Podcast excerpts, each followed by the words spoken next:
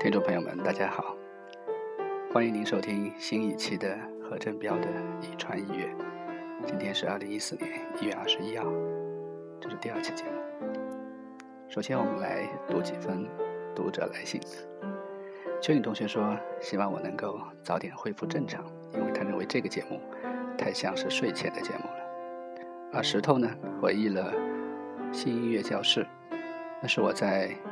一九九五年到一九九七年，在宁波人民广播电台主持的一档摇滚乐的节目，可能有很多朋友并没有听过那期节目。下面我们就来简单的怀旧一下。宁波人民广播电台 FM 一零二点九，新音乐教室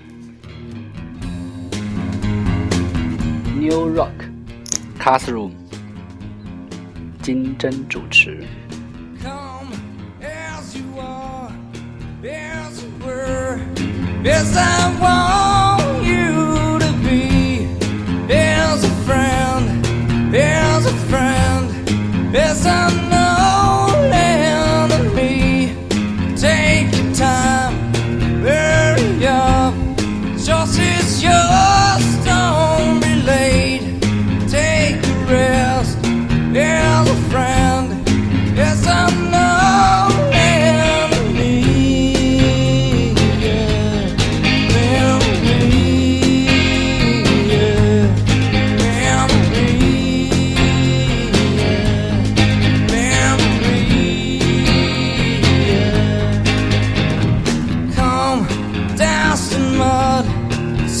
complete as I want you to be.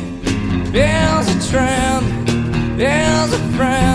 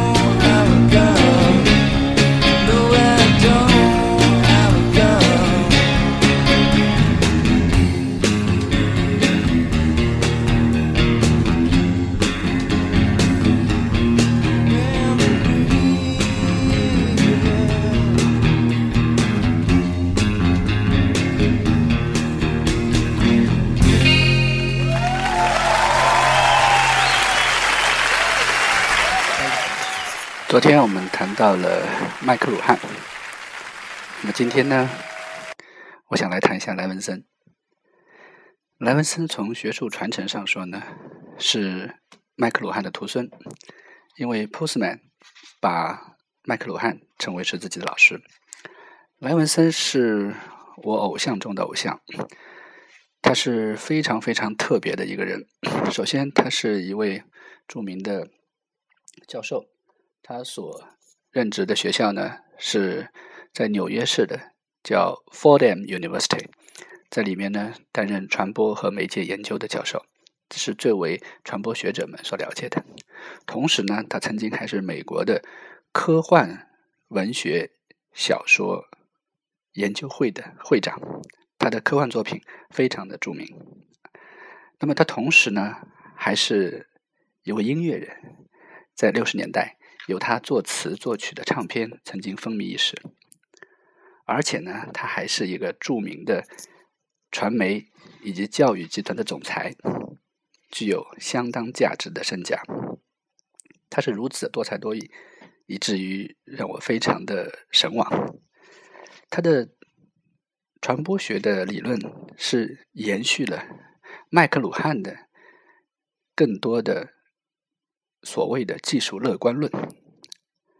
那么，对于莱文森。他最重要的成就，在何道宽先生翻译的莱文森精粹的序言里面，他是这样做的总结的：首先是媒介演化的人性化的趋势，他的博士论文是《人类历程回放：媒介进化理论》。那么，他成为了麦克鲁汉媒介决定论和后麦克鲁汉主义的重要的一个继承人。第二呢，是他提出一个叫补救性媒介，叫 remedial medium。那么，任何一种媒介，后继的媒介都是对前面的一种媒介的补救。比如说，因为收音机没有视觉的内容传播，所以电视进行了相关的补救，等等。那么，包括啊，视频播放使手机的魅力能够超过电视，等等。那么，第三点，他提出了知识进化的三个阶段论。认为知识是由生成，就产生知识、批评和传播三个阶段来完成的。那么，传播是尚未证明为不正确思想的阶段。在莱文森的众多的著作当中呢，我最喜欢的他的一篇文章是写 HBO 的，题目呢也很有意思，叫做《裸露》。每周播放三次，不必插播广告。黑道家族成功的要素，他所研究的是美国 HBO 自拍的著名的一个电视系列片，叫《Soprano》啊，黑道家族。因为美国有相关的规定，就是在电视中间出现裸体也是有相当多的禁令的。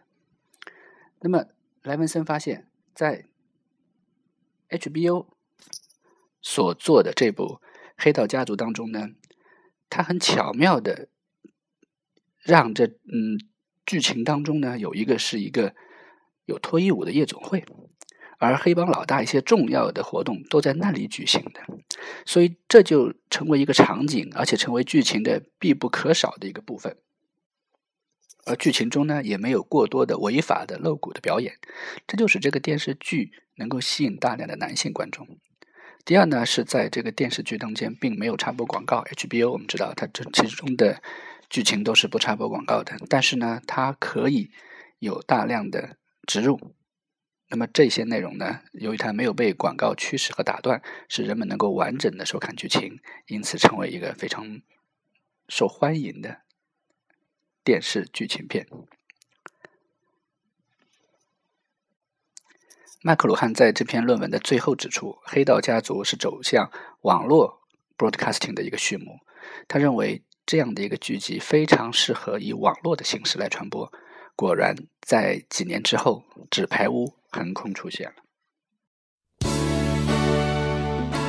今天宁波的阳光非常的好，这也是我第一次在日间录制这个节目。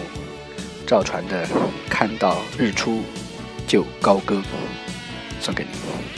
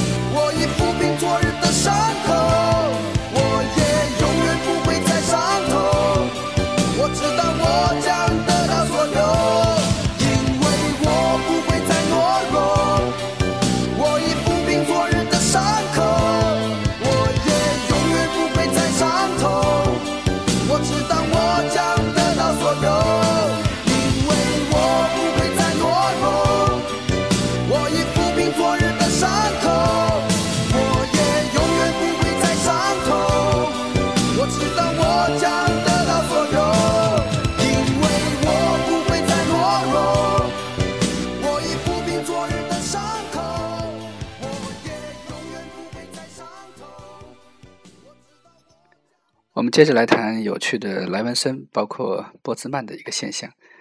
呃，波斯曼他在一九五五年的时候聆听了麦克鲁汉的演讲，那时候他在哥伦比亚大学读本科。